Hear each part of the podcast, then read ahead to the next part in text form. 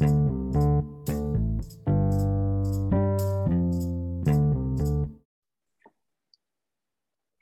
えーということで始まりました、えー今回のゲストはですね、クロステックベンチャーズの、えー手島さんに来ていただいています。よろしくお願いします。はい、よろしくお願いします。はい一番最初にちょっと自己紹介を、えーはいいいですか？はい、えっ、と、クロステックベンチャーズで、だえー代表パートナーやってる手島です。え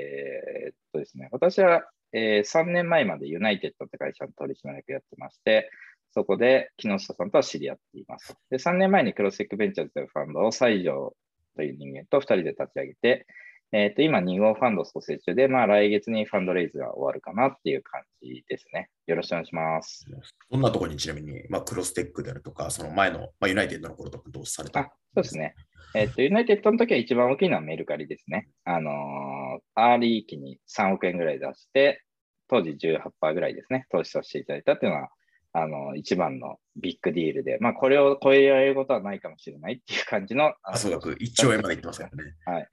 でユナイテッドの時に木下さんに紹介されたのがクラスターで。あ、実はクラスターは2回投資してて、ユナイテッドとしてリード投資をして、もう1回次のラウンドで XTech ファンドをちょうど立ち上げた時もう1回、あの投資させていただいたという感じですね。はい。えーあとは最近はですね、エレベーター広告の東京というですね、木下さんにだいぶ可愛がっていただいているラッ社長っていう会社がいます。そこの会社には実は2年半前ぐらいに投資してたりとか、まあ、なんかそんな感じでやってます。はい。僕、手島さんを見ると、あのメルカリの、まあ、事例が結構目立つのは目立つと思うんですけど、まあ、クラッシュでやってる堀江君とか、あ、はいはいさっきの。ラ君とか、クラスターもうん30前ぐらいで、あの企業数年経った時に多分ユナイテッドの頃と知り合いたりしてたんで、はい、はい、あとトトリコ、あのはい、はい。富見ですね。ははいい、はい。彼女も若手だと思うんで、なんですね。はい。僕から見てると、その若手の本当に有望な起業家はすごいこう手島さんが見つけて投資をしていただいているような感じがしていて、まあ、そういう意味でははい僕らも若手投資してるんで、その非常になんかいい人に、あのはい、早期から目をつける、まあ、東京なんかそれこそ売上ゼロの時に投資をされたっていう。そうですね。はい。売上ゼロで事業もゼロですね。コンセプトは2、3年走ってたからですね、彼は。あ、そうですね。はい。いはい。や、だからすごいなと思ってます。はい。とんでもないです。ありがとうございます。まあ、今回、あの2021年、まあ、12月30日にあの収録をしてるんですけれども、あのまあ、VC あのの1年間を、まあ、振り返るみたいな VC 大反省会みたいなことでちょっとやりたいと思ってまして、で、はいあの手島さんの方ではあのご自身のポッドキャストを最近始められて、そっちでもそのレイヤー X の福島さんとか、はい。松本さんとなんか振り返り会を、あのこういうスタートアップ環境をやってらっしゃったんですけど、うん。あの僕らのチャンネルでは、なんか割とその、なんかマクロ環境っていうよりは、もう少しその VC 実際やっていく中で、僕らがどうなんかやってきたとかやっていかないと、なんか勝ち残れないんじゃないかみたいな話を、はいなるべくちょっとミミクロ派でやっていきたいかなっていう感じで進めたいなというふうにわかりました。はい、お願いします。はい。で、まあ、最初に、まあ、あの、なんかまあ、切り口としてのトピックスとしては、あの、まあ、あのマクロよりミクロと言いながらも、やっぱり VC 業界が3年、5年前と比べると、もう圧倒的にこう過熱感があって、そうですねあ。の昔は牧歌的だったようなあの取り合いになったりとかみたいなのがあんまりやっぱなかったと思ってるんですけど、やっはい。ぱりそういうところの変化が、まあ、ああるなっていうのは思っていて、まあ、なんで、はいまずなんかクロステックとしてでもいいですし、まあ、業界見ていて、やっぱりこの加熱感自体は多分、あの、同意いただけると思うんですけど、その中でまあなんかどういう、まずクロステックとご自身の動きとか含めてですね、あのどういうポジショニングでやっていくかっていうのをぜひちょっとお話ししてください。わかりました。ありがとうございます。えっとですね、まずクロステックファンドでいくと、1号ファンドは3年前に蘇生しまして、50億円のファンドを私と西条でやってるんですけど、えっと、基本的にはもう、1号ファンド2人だけでやってたんですよね。で、50億のサイズでってやっていて、3年前はそれで戦えてた感じ。要するに、あの、 early の時にも、あの、見切り発車感、見切り発車で1億円もう即決するから出させてよみたいで、投資でできてたんですけど、やや苦しくなってきたなって感じたのは1年前ぐらいなんですよ。うん、要するに2000やっぱ20年、そうですね。そういうオファーしても、いや、次のラウンド出してもらえるんですかみたいな。いや、うちね、ファンドサイズが50だからね、1社あたり1億ぐらいなんだよね、とかってあの言わなきゃいけなくなってきたのは、あのそういう感じだだったんで、でちょっとやっぱりあのそういうやり方だと戦い、まあ、要するに過去のレピュテーションに依存して、あの僕と西条のレピュテーションに依存して、受け身で少し待って、あの来たらあのバントリスク取るっていうのでやってたんですけど、まあ、ちょっとそれだとやりにくいなって感じで、で2号ファンドでは、ちょっとファン、あの、来月ぐらいにクローズできるんですけど、ファンドサイズを結構上げたのはそういう理理由と、まあ、上げるとともに決めたのはやっぱり2人だけでやるって組織化しようって決めたんで、組織化してチームとしてちゃんと案件を積極的に取りに行く体制を作る。まあ、すごいオーソドックスなことなんですよね。で、競争環境の中で、えっと、やったのは、えっと、受け身で、えっと、二人でババッと決めるっていうところから、チームを作って、積極的に案件を取りに行き、かつ、えっと、投資判断のスピードも組織化するんだけど、あんまり落とさないようにするっていうことを、うん、あの、オーソドックスな経営としては、あの、この1年力を入れてきた、あの、ことですね。はい。手島さん、西条さんだと、その、なんかこう、本当に、まあ、いわゆる上場社長のエンジェル投資みたいになんか1、2回のミーティングでおそらく決めて、それが金額的にはファンドっぽく1億とかやっているみたいなイメージだったわけですよね。で、やっぱりそのスピード感があるんで、このシードアリーステージの企業からすると、そのやっぱり嬉しいっていうか、はい、あの何回デューデリしてもこう、何回話しても決まるか決まらないか分からないみたいなファンドもどうしても多いと思うんで、うん、そういう意味ではすごいポジションが、まあ今でもあると思うんですけれども、うん、あのまあそういう変遷があったっていう、まず前提ですね。そうですね。で、で、チームアップができまして、結構いいメンバー入ってくれたんですけど、えー、っと、やっぱり経験があ、僕ら未経験の人を基本採用するって決めてるんで、えー、っと、まあ、みんな悩むんですよね、投資案件。で、ずっと持っちゃうんで、そうしないために、まあ、ちょっと仕組み化して、中で、あの、スピード感を落とさないっていう仕組み化をあの意識して、リスクは取っていいからスピードを落とさないようにしようよっていうのを方向性としては打ち出してまあ、あのメンバーも即決即断できるようにちょっとしてってるっていう感じですね。はい、これもなんかプロセスとかの、いわゆるこうスケジュールとかを引いてるみたいな話をあ、そうですね。あの、いろんな人がいろんなところにソーシング行っちゃうんで、えー、っと、そのハブスポットとか使ってプロセス管理をして、えー、まあ初期検討、詳細デューデリ、えー、投資委員会呼ぶ、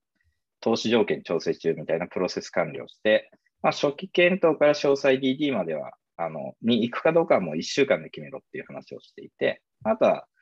最初に会ったから、会ってから投資するかしないかを最終白黒つけるのも1ヶ月以内にあのやろうということで、あの、やってますんで、まあ、あの、その場で決めるみたいな、なイーストベンチャーズみたいなことはちょっとできないんですけど、えっ、ー、と、まあ、あの、あんまり遅くならないようなで、まあ、そこにやっぱり新しく入ってくれた人も慣れてもらう。やっぱりみんないろんなところで会社員としては優秀だった人が入ってきてくれてるんですけど、自分で億単位の決済を決めるっていう経験してきてないんで、うん、うんって悩んじゃうんですよね。で、多分決める気持ち悪さってあるんですけど、決める気持ち悪さに慣れてもらってるって感じですね、今、うん、いや、でもまさにその、このやんない選択の方がや楽ですね、VC 投資とか。まあ、そうですね。うん、なんで、なんかその、まあ、見送っちゃうというか、とりあえず待っちゃうし、なんか他の投資家がなんかこう、バリエーションこのぐらいでオファーしてるとかになると、なんか、あれ、なんかやんなきゃみたいな、なんかそういうこう、他に振り回されやすい多分仕事だったり、どちらかとするなっていう。うね、あうちでいくと、そういう意味でいくと、あの、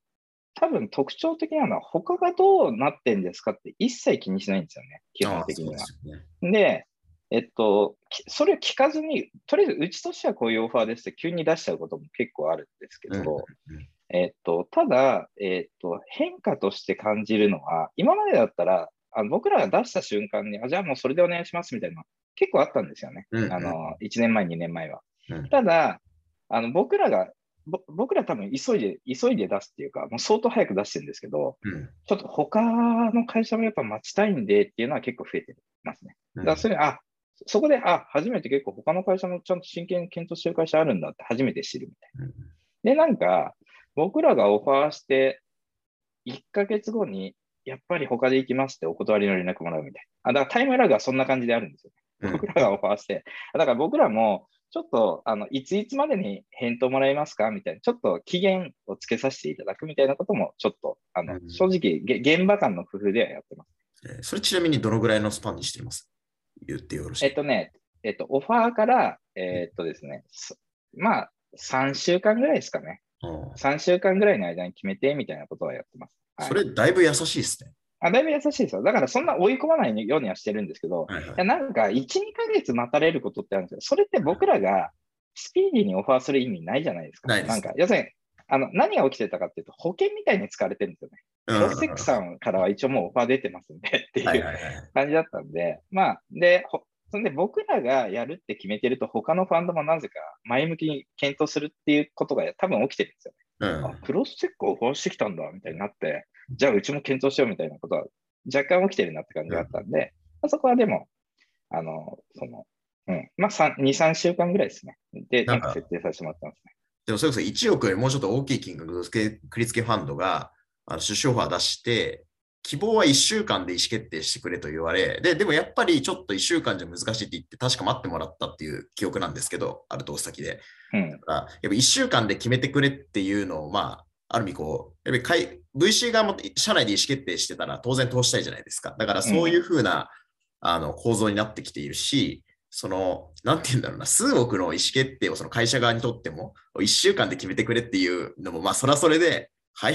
結構なんかもうタイトだよねみたいな感じもするんで、なんかまさに3週間ぐらいですかねっていうなんか相当優しい判断。あ、でもね、うちの場合、ほら、やっぱり、あの、木下さんも言ってくれてる通り、他のファンド、同じ規模のファンドに比べると、かなり早く決めてオファー出すんで、はいはい。彼らとしても心の準備ができてない間にオファーするんですよ。あ、そういうことですね。うん。いきなりオファー出しちゃうんで、はい。そうなると、あの、1週間で決めてくれて、心の準備ができてないから、結構酷だなと思ってるので、なるほどで、なるほど。他のファンドって丁寧にプロセス踏むじゃないですか。はいなんで1週間って言っても違和感ないかもしれないですけど、うちの場合は、ちょっとそこの前のプロセスが早いんで、2、3週間取ってあげてるっていう感じですよね。でちなみに、この詳細流電に入るときにもう、ある程度こういう条件、こういう金額で、まあ、投資できる可能性がありますみたいなぐらいの伝え方をししてってことで、その3週間ですか？それとも、どう投資委員会通ってから3週間ですか？えっとね、じあうちでいくと、事実上の投資委員会とは別に、僕と西条が、まあ、決済する会議があるんですよね。投資委員会にかけようっていう会議です。はいはい。で事実上、そこで決まればほぼ決まるんですけど、うんえっと、だから、えーそ、そ、その会議に、えっと、でもその会議に来てもらうときはまだ投資できるか分かりませんって感じで来るかもしれないうんうん、で、その僕と西条がいる会議に来てもらって、プレゼンしてください。どうなるか分かんないですけど、って感じでまず来てもらうんですよ。はいはい。で、来てプレゼンしてもらったら、もうその午後にはいきなりオファー出してる。で、バリエーションのすり合わせとかは事前にあんましないかもしれないですね。あ投資の意をい意向と、まあ、金額ロットみたいなところはある程度。をいきなり、えっと、ちょっと西条と手島に会ってないと分かんないんでとかって言いながらね連れてきてもらって、ただ僕らじ事前のインプット受けてるんですよね、ある程度。ただやっぱ最初人見ないと分かんないよねとかっつって。うんうんうんで、プレゼン受けた後の10分ぐらいで僕と西条でぼボソボソっと議論するんですけど、そこで大枠のなんか決めちゃって、その日の午後には大体連絡連絡してるってああそれだとさ早い人だと最初に面談してからはなんか2週間。1ぐらい。週間とかですね。はあ一週間とかもあるんですね1週間とかあります、なるほどはいなそれもシードとかだとデューデリすることもないじゃないですか。あ、おっしゃる通りですね。PL なんで。その場合1週間とかですね。シリーズ A とかになるとさすがに最初にやったから、まあ3週間ぐらいかかるかなって感じうん、これなんか僕すごいこの、あの、これどう投資していくかっていうテーマだとなんか結果になってきてると思うので面白いなと思ってるんですけど、です。うん。あとはその、さっきの初期検討でメンバーがその、習字会議に、あの、初期検討を1週間で終わらせて、その詳細デューデに入るかみたいな話だったじゃないですか。で、うん。あの、場合によっては多分そこがもう西条さんと手島さんの会議に、まあ、なってるから、うん。そう1週間でまあ方向性自体決まるパターンがあるっていう話だと思うんですね。うん。で、これってのは、例えば担当者、そのお二人、パートナーのお二人以外だと、その担当者は、例えば1週間のうちになんか迷ったら2回会う、3回会うとかするか、もしくは手島さんと会ってもらうみたいなことを踏むっていうことですよ。あそうですね。うんその人数が増える中で案件会議って初めて始めたんですけど、うんえっと、そこでやっぱりみんな経験がない中で、えっと、なんか決めかねてることがやっぱ多いですよね。シードとかだとうん投資しない理由はいすごい浮かぶんだけど、あの、なんかとりあえずいいところを探してこいって話をあの、うん言ってるんで、ななんとも言えないっていうムード出る場合は、じゃあ一回俺会うわって言って、翌日に30分のオンライン面談とかして、あ、すごいいいから、じゃあ本ちゃんの会議呼ぼうとかってその場で決めるみたいな。まあ、うん。要するにまあ一緒に判断してあげるようにしてるって感じですか、うん。初期検討。あでも、その僕らも本当いいと思ったら当日会って、次、当日もう一回ミーティングどっかで Zoom でやれないかとか、翌日、翌々日ぐらい、なんか2、3日以内に、まあ、僕はあのパートナーの僕は決めれちゃうんで、うん結局同日にもう一回か2、3日以内にもう一回って言ってもオファー出しちゃうっていうのをやってますね。だから、うんそういう意味ではその seed early stageに関して言うと、そういうそのスピード感を持って次のミーティング入れれるファンド設計になってるかってすごいなんか大事だなってそうですね。だから木下さんがそういう感じで結構アジリティ持って小回り持ってやれてることを組織化する中でもできるだけ再現していくってことをすごい意識して、あの、その規模拡大してるって感じですね。はい。うんなるほどちなみに、そのチームのことも、あのいわゆるこの、エンある意味こう、エンジェルファンドが1億円で出してるみたいな感じだったっていう感じだと思うんですね、その1億、あの1号ファンドは。うん。2号ファンドで入ってきたメンバーっていうのは、大体そのどういうプロフィールとか、まあどういうメンタリティのあの方が多いっていう構造はありますか？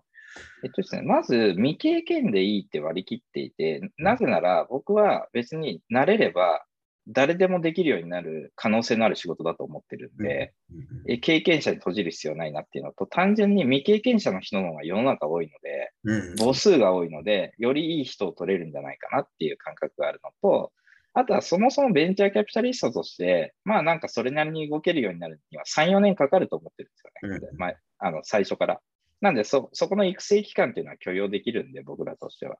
なんで、えっと、基本的にはなんか、あのー20代、えーどっかの会社で一生懸命働いてた人うんで、えっと、あとは人に好かれそうな人うんっていう、あと、まあ、あとは地頭、最低限の地頭みたいなの見ますけど、えーまあ、あとはスタートアップが好きかどうかとか、テクノロジーが好きかどうかとか、まあ、そこら辺を見てますね。はい。あと、あのまあ、僕、多分全員、あのここ1年でお会いした人って全員、はいあの挨拶ぐらいはさせてもらったんですけど、はいあのまあ、本当にいい人、なんか性格がそうな人多いですよね。そうですね。なんかそういうのは、あのーまあ、なんていうかな。まあ、いろんな人がいてもいいと思ってるんですけど、今いるあのメンバーは、あのー結果そういうところが良くて採用してたりはしますね。はい。あと、みんなツイッターとかをやってるのは、これはまあやった方がいいっていう話にしてるんですこれはね、あの、頑張れっていう話を言ってますね。あの、うん僕と西条から。あの、結構ね、あの、ベンチャーキャピタリスト、これでね、差がつくかもしれないからうん、あの、やった方がいいよ、みたいなことを言ってますね。はい。なるほど。次あと、僕らで行くとですね、あの、結局、なんか、質実合憲のファンドの方だと、やっぱりちゃんとしっかり実力つけて、あのーでね、なんか長期的に結果を出せるようにした方がいいっていう下積み思考があると思うんですけど、あるうんえ僕らは実力がないながらも、どうやったら投資できるか考えた方がいいよって考えてます。実力なんてそんなすぐにつかないから、絶対。はいでも、1年目から結果出したいじゃん、みたいな。はいそもうそサクッと結果出した方が嬉しいよね、みたいなことを言って、そのためには実力がないんだけど、どうやったら投資できるかちゃんと考えた方がいいよ、みたいな。例えばツイッターとかもね、ちゃんとやった方がいいよね、とかって、そんな感じ。で、やってるうちにやっぱり実力ついてくるから、みたいな。で、あとはその投資先サポートでいくと僕とか西条も全然フォローはできるんで、迷惑かけない。まあ、そんな感じの感覚でやってます。うんちなみにあの手島さんもなんか、ポッドキャスト始められたりとか、ちょっと発信をまたあの新しくされてるような印象があるんですけど、これはなんか、はいなんでポッドキャストやり始めたことってありますか？これはですね、やっぱり皆さんね、コーラルキャピタルにインスパイアされてる。まあ、ジェームスさんも佐山さんも僕は素晴らしいなと思ってるんですけど、あの、先駆者として、やっメディア化するっていうね、あの、ファンドがやっぱり誰か特定のベンチャーキャピタリストの俗人的な信用ではなくて、はいはい。ファンド全体がメディア化して、ファンド全体のレピュテーションで案件を取ってくるっていうのに、うんえっ、と、もう4、5年前からやってたのはね、500と当時。で、今、コーラルキャピタルだと思うんですけど、で、テキストメディアはもう彼らが、僕は取っちゃってるなっていう、やっぱり印象だったんですね。で、彼らが、えっ、と、そんなにちなぜか注力してなかったんで、ポッドキャストは。で、ベンチャーキャピタルでちゃんとやってるの前田博さんぐらいだだなと思ったんですよね。うんうんうんで、前田博さんって、僕からすると全然違うポジションなんで、サースじゃないですか。はい。で僕、サースについて一切語らないんで、別に。全く違うチャンネル作れるんじゃないかと、コツコツやれば。で、前田博さんも3、4年前からやってますよね。だから、僕も、なんか、サースの話はあんまりしないポッドキャストを作れば、3、4年ずっとやり続けてれば、一角のポジション作れるんじゃないと思って、ちょっとポッドキャストは頑張っていこうかなと思ってはい。いや、でも、あの、めちゃくちゃなんか、まあ僕も今年2021年の4月ぐらいかな、ちょっと緩やかにあの試しに始めたぐらいでしたけど、あの、これ増えるなって気がしたんですけど、それが手島さんみたいな、あの、なんだろう、発信力とエネルギーレベルの高い方がやられるってのはちょっと想定しなかったですけど、あの、いややってほしい木下さんもね、ポジション全然違うんで、あの、お互いポジション作っていきましょうよ。まあでも、なんかいいですね。こ今回のテーマは、あのまあ、どうやったらといい投資ができるかみたいな論点で、かつそれって、はいあのクロステックがやっぱりその、まさになんか、いなんていうか、投資できるかに結構、なんていうの、いいディールにたどり着くかじゃなくて、まあもちろんいいディールであるのは大前提なんだけど、うんどうやったら投資して、あの、すいわゆるこう推進していけるかっていうことをすごいこう、なんか、ある意味事業会社っぽいロジックでやってらっしゃる。あそれはね、すごいあると思います。はい僕と西条さんはベンチャーキャピタル事業として見てる側面があるんで、はい。あっていうのに切り替えたんですね。逆に言うと、1号ファンドはそうじゃなくて、うんうんもう俗人的なエンジェルファンドでいいわって。2で、2はいはファンドでファンドサイズ上げて組織化しようって瞬間にもう頭のスイッチ変わって、やっぱりじゃあベンチャーキャピタル事業だなっていう。感じで、だからもうできれば僕と西条さん投資しない方がいいぐらいに思ってるんですよ。今は。なんで、メンバーを増やしてって、メンバーがどんどんできるようになるってことを、もう、に切り替えてるんで、そこはだから経験が生きてるところかもしれないですね、僕らの。うん。で、なんかメンバーがっていうのも多分そうなんですけど、その投資をある程度やっていかなければ、その予算、例えばマーケティングだと予算消化しないで PDC 回らないみたいな話があるじゃないですか。うん。うん。ででも CVC やるときに、やっぱり投資額とか社数を全然やっていない中で、こうなんかずっと反省会してるっていうファンドもよどうしてもあると思うんですよね。うん。それも結構事業会社っぽいアプローチで VC をやっているような印象はあの感じますけどね。うん。まあ、バンバン出すってことですか？そうそういう意味でってことですか？あそうですね。まあ、はい。まあ、そこら辺はね、あの、リリスクヘッジはある程度技術でできると思うんで、うんあの、まあ、そこは最低限やりながらバンバンやろうかっていう感じですね。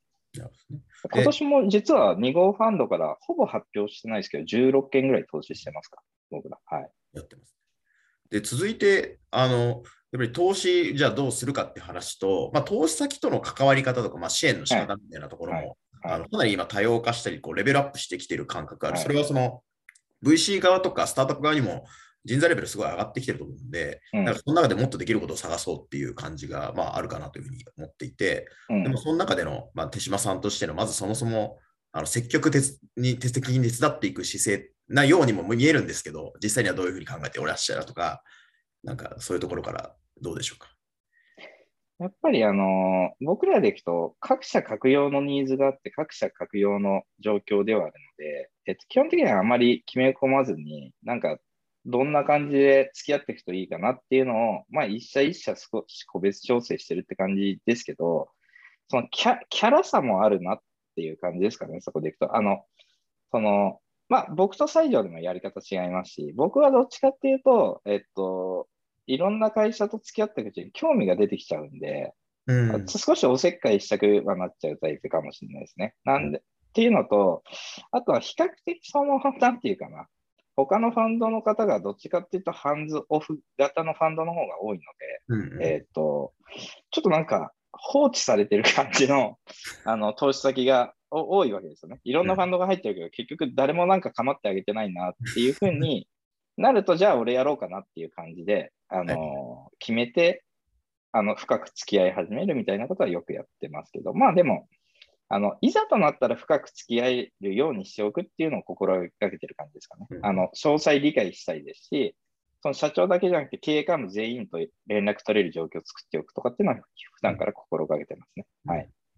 僕がその知ってる範囲で言うと、そのクラスターにあの CO のサイバーエージェントの、まあ、あの、はい。広告系の営業の部長をやってた、うん。まあ、部長役員ぐらいやってた方を入れていただいたのと、うん。あとその株式会社東京のエレベーター広告うん。のところに三菱をあのマッチングしたのが、まあ、手島さんだっていうふうに聞いてるんですけど、はい。これはなんかある意味こう、まあ、なんか割とそのこういう採用支援とか、うん。その大企業とのそのマッチング支援みたいなところっていうのはなんかやってる印象があるんですけど、うん。それはなんかある意味ある程度パッケージングしてたりとか、あの結構こう取り組んでいこうっていう、まあ、考え方があってやってらっしゃるんですか？パッケージングはないよね。もうなんか都度、その時の状況次第で。で、クラスターの場合は、ちょうど成田くん結構知ってたのと、やっぱり、あの、営業力がやっぱクラスターななくて、逆に言うと、そういう人材が入れば、そういう人材にとっても、あの、いい経験が積めるなと思ったんですよね。で加藤さんも、岩崎さんも、その、営業系に関しては別に何も指示しないと思うんで、その営業系の人が入ったら、まあ、自分のやりたいようにできるような状況だったんで、そこは、えっとそういう人にとってもいい経験積めるし、まあ、いいマッチングになるんじゃないかなと思って、積極的になんか成田君にとコミュニケーション取ったっていうのはありましたね。で、東京の三菱地所はですね、まず、東京単体では絶対立ち上がらない事業だなって悟ったんですよね、投資後それ。えそれは投資後ですか？投資後です。うんあの、一応ですね。あの、いや、なんかエレベーター会社の社長とアポが取れてんですよとかって、ラさんとかすごいアピールしてたんで、投資前から。あなんか進んでんのかなと思って、投資したんですけど、投資後に立ち行かないことがわ判明したんで、で、ほら、ラさんって、しつこいんですよ、かなり。しつこく連絡来るんですよね。なんで、えっと、まあ、そういう意味だと、投資家とかステークホルダーの使い方がうまい方なんだと思いますけど、ラさんとかでいくと。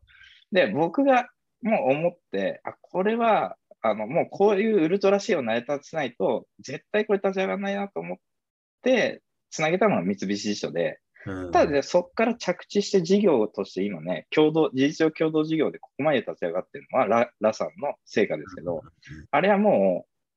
ラさんがししつこかったのと、僕なりに考えた当時のウルトラ C でつなげたら結構つながったっていう感じでしたよね。うん、ああれはその三菱地所はそのエレベーターを活用するとか、なんかそういう文脈自体はあったんですか？それともなんか、あそれあったんですよ、実は。あの、なんですね。三菱地所に私の大学時代の友人がいて、あのそういうこともふわっとあの検討したいんだよねみたいな、どっかで言ってたことを思い出したんです。おおなんで、まあ、自分の人脈を使って、なんか、うまくつなげられた例かなっていう感じです。三菱地所の役員会の資料に、僕の写真と経歴が貼ってあって、この人が言ってるんで、大丈夫だと思います。この案件みたいな起案のされ方されてたんで、結構緊張はしましたけどね、僕も。時価総額数兆円の企業が。はい、ちょっと、なんで、あの、なんていうかな。まあでもそういうふうにつなげてやると僕も失敗できないなと思いますし、あの、はいはいちゃんとやんなきゃなと思って東京には深く関わってたっていうのはありますね。はいな。るほどですね。うんそういう意味では、その大企業、まあなんか CVC とか多いじゃないですか。こういう大企業とのマッチングを、まあなんか結果的にするとかも含めて、なんか手島さんいっぱいありそうですけど、はい。そういうのは他にもまあなんか言ってよろしい事例とか、あとはなんかこういうのやれたらいいよねっていうのがありますか？まあでも、トリコがポーラ・オルビスホールディングスに、あの M&A されたんですけど、あれ2段階になっていて、まずポーラがあの CVC から投資してもらって、その1年後に M&A なんですけど、それもなんか、あの、まあ、トリコの社長のあの花房さん、あの旧政府 G さんなんですけど、まあ、昔から知ってるんで、比較的もうそこら辺は、なんか、あの、お任せするんで紹介してくださいみたいな感じだったんで、僕はなんか、あの、このポーラ社に出資してもらったときはそういうことになるとはそんなに想像してなかったですけど、ももしかしたらそういうこともあるかもなみたいので、普通のなんか純粋な投資家よりは、そういう投資家の方がいいかなと思って、えー、接点を持ってもらって、ただなんかそういうふうにつながったみたいになっていくと、まあ、あの、お大きい意味ではそういうきっかけは作ってるかもしれないですねっていう感じとかですね。まあ、あとは、あれですね。えー今月投資した案件で、ある学生起業家の会社に投資したんですけど、そこは僕らの紹介で大きい多分、業務提携うん。が来年決まりそうで、その事業領域の競争のルールでいくと、多分これで勝負あったって感じになるんじゃないかなと思ってるんで、そこはなんか、あの、1、2年後には実はこの案件でしたみたいなことは言えるかもしれない。ね。はい。でもそういうのはやってますね。はい。そうあの、楽、エレベーター広告みたいに売上ゼロの状態だけど、みたいなところからうまくいきそうだえっと、ゼロまでいかないですけど、まあ、数百万とかのあの感じなのが、えっと、まあ、本人曰く数十億まで見えました、みたいな。あのえすごいなんかあの、僕はスケール感のある人だなと思って投資したんですけど、まあ、そういう感じのなんか提携ですね。はい。なるほどですね。じゃあ、そういう大企業マッチングみたいなところ自体は、まあ、け実績もあるんで、まあ、それはそれで、それなりにやっていく可能性があるってことですね。そうですね。あとは事業会社の中でどうや、どういうアングルでどうつなげて、どう成立させたら、あの、単なる実験に POC じゃなくて、本当に事業として立ち上がるかっていうのは、すごいよく考えてるんで、そこはなんか、単につなげりゃいいとは思ってないので、どうやったら大企業とちゃんとスタートアップは事業をうまく活かせるかって点でいくと、経験は活かせてるかもしれないですね。僕とか最上の。うん。あとなんか、まあ、これ僕の話でもあるんですけど、その、今年になって、あの、投資先との関わりで言うと、結構、あの、幹部人とこう、面談を個別にさせてもらったりとか、あとは、はいあの、M&A クラウドって会社は、その、懇親会やったんですよ。そのうちの4人ぐらい、管理系も含めて4人ぐらいのメンバーしかいないんですけど、うん、で、MA クラウドなんか10人ぐらい参加してくれて、でそこにまあ、いわゆる役員クラスもいれば部、あと部長もいれば、インターンもいればみたいなので、なんか向こうは十数人来てくれて、なんか別に何をアジェンダにやったっていうよりは、なんでその MA クラウドに通したんですかみたいな会をやって、でも、なんとなく顔が見えるように、まあ、なったと。ズ Zoom だったんですけどね。で、それをやったら、なんか結構その、共同の Slack グループにもそのいっぱい人が入ってきてくれて、なんかこう、まあ、やいのやいのやってたりとか、あとはなんか営業マッチングを結構そのその会社です。まあ今までもしてたんですけど、もう社長じゃなくて他のメンバーとなんかやり取りが進んだりとか、まあ僕は最近していて、で、これもっと昔からやればよかったと、まあ、思ってますと。で、なんか手島さんの場合、割と幹部とかにもその成田さんを入れてくれたこと、クラスさんの成田さんも入れてくれたことも含めてですけど、幹部とも結構お会いになってる印象なんですけど、これもなんかもう昔からって感じなんですか？そうですね。まあ僕は単純にそういう付き合いの仕方した方が楽しいからそうやってるっていう感覚もあるんですけど、まあ僕はなんか社員の方とか、その懇親会とかで会うとか、その程度ですけど、まあ、いわゆる経営チームとはほぼ全部知り合いになって、Facebook ぐらいではつながって、何、うん、かあったら相談してもらえるような状況は作ってると思いますね。だからなんか、社長じゃなくても個別に相談来ることありますね。なんか、うんうん、まあそういうのはなんか、あのそういう役割を積極的に果たそうと付き合ってる感じはありますね。はい、これもなんか別に業界全体とか、なんか一ベンチャー、まあ、若手アソシエイトキャピタリストとかで、そういう動き方をしている人って、そんなに僕いないと、まあ、パートナーも若手も、なんかそんな多くない印象があるんですけど、うん、聞きますか？まあ、あんま聞かないかもしれないですね、そういう意味だと。うん。まあ、だからそこはなんか、ただまあ、なんでやってんですかって言ったら、そういうような、あの、付き合いが求めてるような会社があれば、そう付き合った方が僕も楽しいっていう感じですね。深く付き合った方が楽しいって感じでやってる感じですね。はい。これもでもあとね、石倉さんそんな感じですよ。暁の石倉さん。ああ、そうですか。うん。僕一緒にやってる先とかありますけど、はいはい、結構深く付き合ってくれますね、彼も。うん。他にもちなみに思いつきます？どうですかね。でもどうなんですか？堤さんとかもそんな感じでやってんじゃないですか？堤さん、うん、ストライブですね。うんうん、あのそういうあと、ネギスさんとか。ああ、ネギス。はいはい。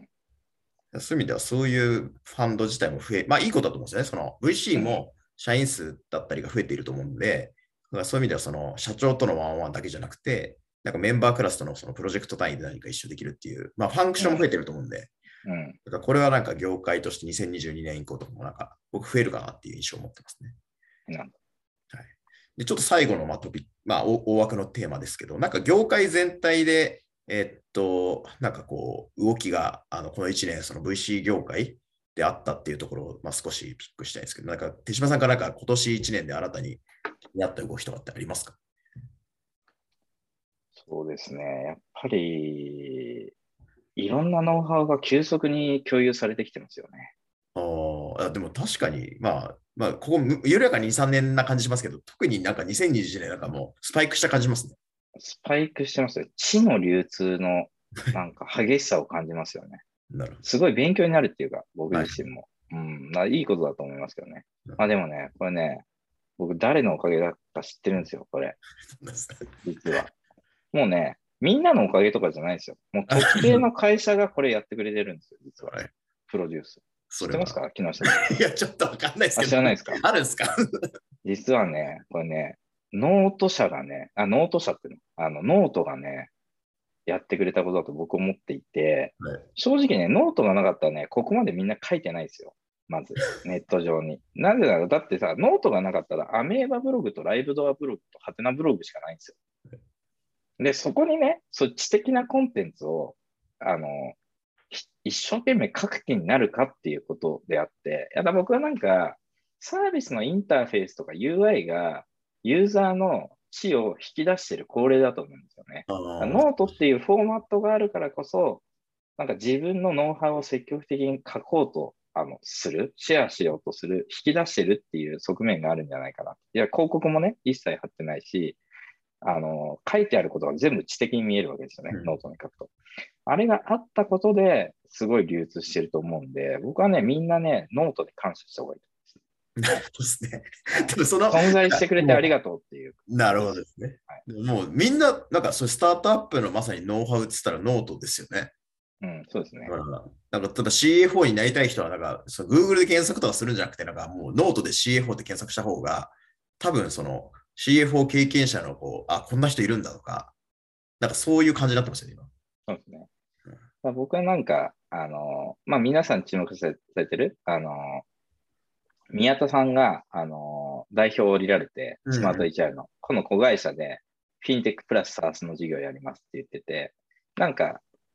ポッドキャストとか聞くと、スタートアップのとにかくためになるし事業をやりますって言ってて、あうん結構、結構そう、僕はなんかイメージついてるんですけど、実はうん。どういう、なんか、じこういうことなんじゃないかなっていう。ただ彼はに、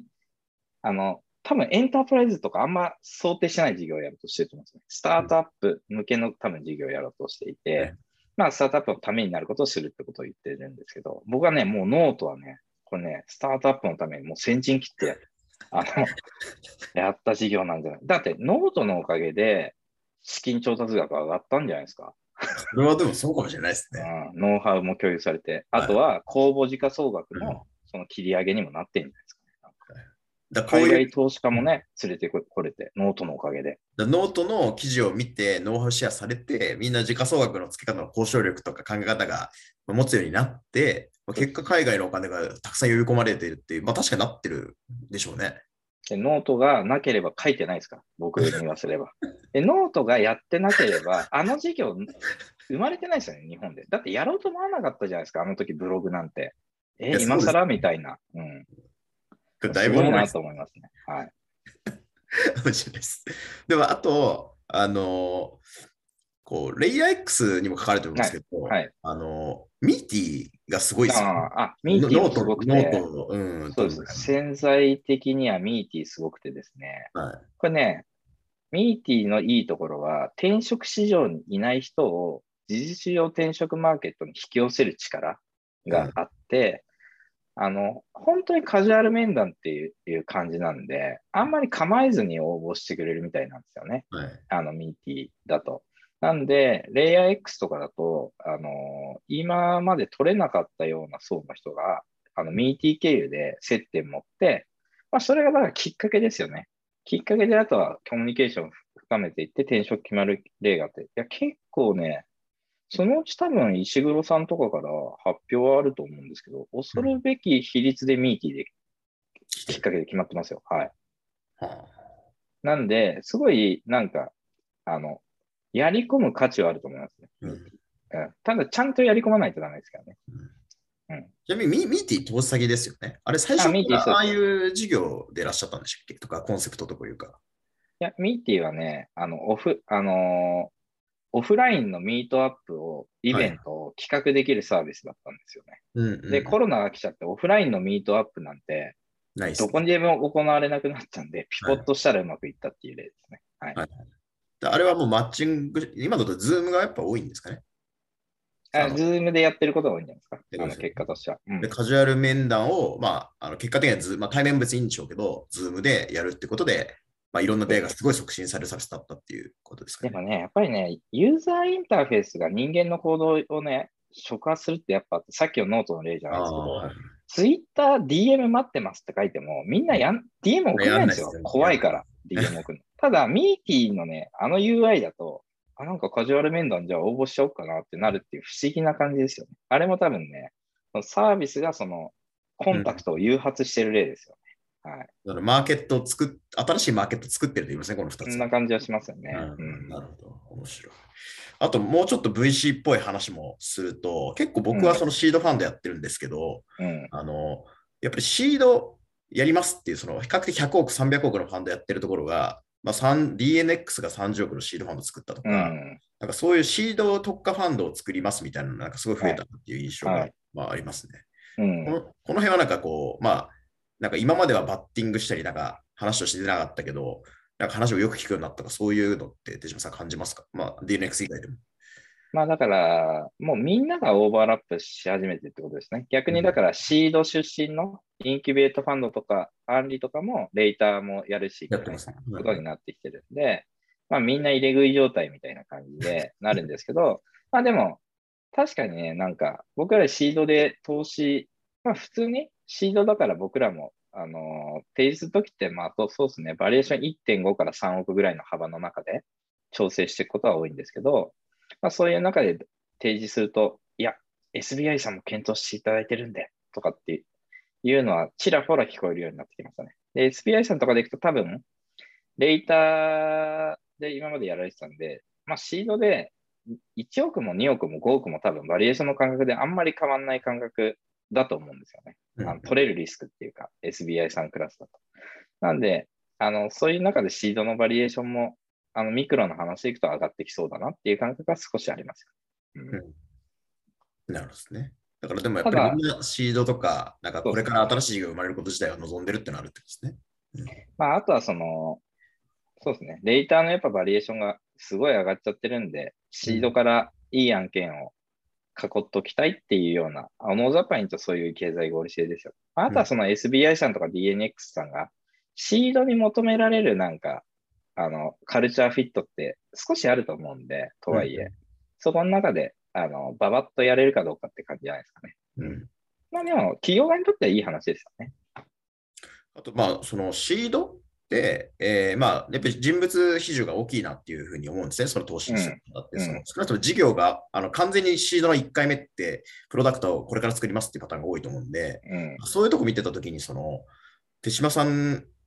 から見て、だから起業する人、人物のその経験値とか、うん、まあなんかキャラクターとか、なんかその2、3年前と変化しているなとかってありますか？うん、いや、でもなんか、すごいやっぱり人も増えてるし、あの、今まで起業しなかった人が起業してるなっていう感覚がすごいありますよ。それはなんか、うん、あの、企業に勤めてる人でも、あ、なんかこういう人たちがリスク取って、あの、やめようって気になってやめて起業してるんだっていうケースはすごい増えてきてるなっていう感じはしますけどね。なんか具体的に僕はなんかちょっとかんなんかこう振り返って感じてることで言うと、なんか例えば商社とかにいた人が起業するってなんか3年前も5年前もなんか僕あったと思ってるんですよ。で、こういう人ってあのもちろん全員じゃないと思うんですけど、なんか3年前5年前だと、いや、エンジニアリング分かりません、どうしたらいいですかとか、なんかプロダクト作れませんぐらいの感じの人が多かった印象があるんですよ。だけど、ここ1、2年って、なんかそのいわゆる優秀そうなところから起業する人が、なんかプロダクトもなんか一応そこそこ作ってきてますみたいな人増えたなって印象が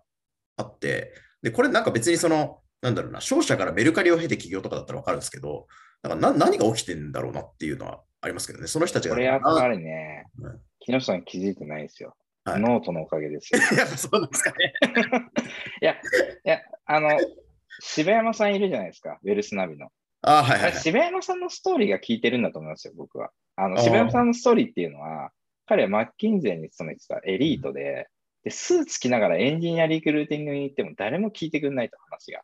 元マッキンゼーとか本当意味がないと、はい、エンジニアのリクルーティングに。なんで、意を決してテックキャンプに自分で受けに行ったんだと。プログラミング講座。うん、で、自分でコード書いてたら、あ、この人本気なんだってエンジニアの人があの気づき始めて、あの、一緒にやってくれたっていうエピソードが、僕はかなり効いてると思っていて、多分みんなそうしてるんだと思いますからね。いや、まずやっぱ自分で作んないと巻き込めないっていう知が、島田さん多分ノートで書いてないですけど、あの、ノートっていうのは冗談ですけど、あれでもね、ウェルスナビの柴山さんが僕はいい発信されたんじゃないかなっていう印象がありますよね。それいろんな VC とか相談に乗った人が、やっぱこういう人もいるし、こういう人以外はもう勝てないよっていう時代になってきてるっていう話に、が行き渡ったってことなんですね。うん、っていう感じがしますね。はい。なるほど。だななんか、やっぱそういう一つ一つのエピソードが、すごい広がりながら循環して、みんながいい方向に向かっていってる感じはすごいしますよ。うんうんおっしゃる通り、なんか、すごいポジティブなサイクルがより広がってるっていうのは、なんか、非常に思いますね。うん、うん、そうですね。じゃあ、まあこんな感じで、あの、えっと、大体聞きたいことは終えてるんですけど、まあ、2022年をなんか手島さんから、なんかどんな年にしたいとかっていうのは、今回の流れを踏まえても踏まえなくても構いませんで、まあ、業界がどうなるとか、はい、ご自身がどういうふうにあのやっていくみたいなとこ最後もらって。あ、なるほど。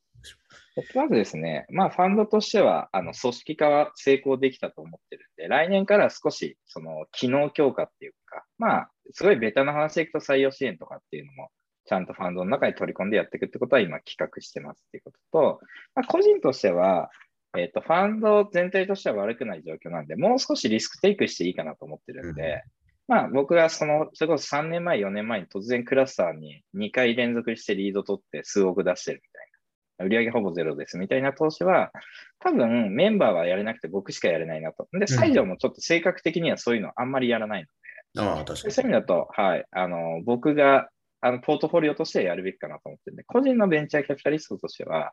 まあ、一見変な案件に突然数億単位で投資するみたいなのは、まあ、あの、来年は何件かやりたいなと思って積極的に探しているところですね。はい。うんなるほどじゃあそういう、ある意味こう、まあ、チームのバランスって意味でもそうですし、まあ、でもまさに手島さんのディールってあの、よくぞみたいなのがやっぱありますよね。と僕はありがとうございます。なんで、なんかそういう、ある意味手島さんだったら1個引き上げてくる。まあ、楽君とかまさにそうなってますよね。売り上げはずっ とゼロだったそうですね。はいだから、まあ、そういうディールをむしろ探しているっていうことになるんですよね。そうですね。なんで、なんか、